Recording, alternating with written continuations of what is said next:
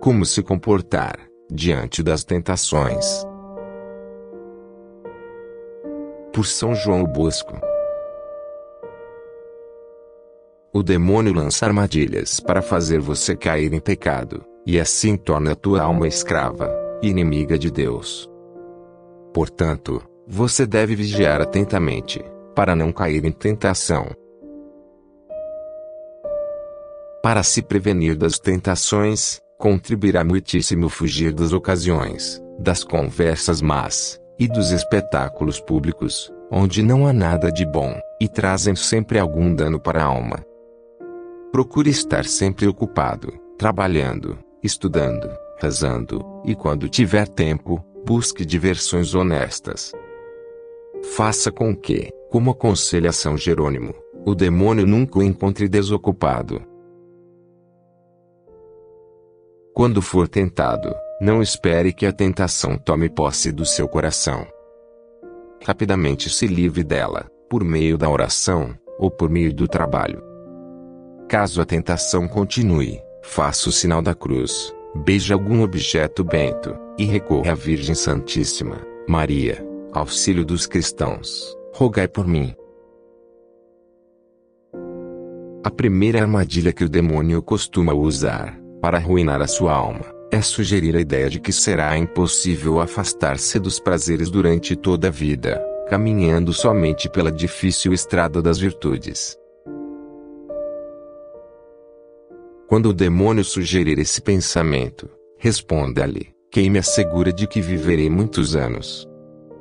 A minha vida está nas mãos do Senhor, pode ser que hoje seja o último dia de minha vida. Mesmo que nosso Senhor me conceda muitos anos, com certeza devo buscar a recompensa, a glória e a felicidade no céu. Além disso, perceba que aqueles que vivem na graça de Deus, estão sempre alegres, e assim permanecem mesmo nos momentos de aflição. Ao contrário, aqueles que se entregam aos prazeres, vivem mal-humorados, inquietos, e se esforçam para encontrar a paz nos seus entretenimentos, mas sempre são mais infelizes. Para os ímpios, não há paz, diz o Senhor. Alguns podem pensar que a preocupação com a eternidade e o inferno poderá levá-los à depressão e à loucura.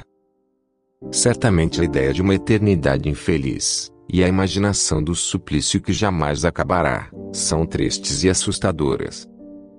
Mas, se só o pensamento aterroriza, o que seria se fôssemos condenados de verdade?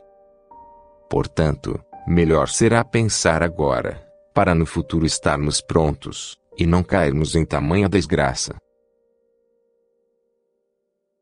Observe, se por um lado pensar no inferno é triste, por outro lado enche-nos de consolação a esperança do paraíso, onde gozaremos de todos os bens.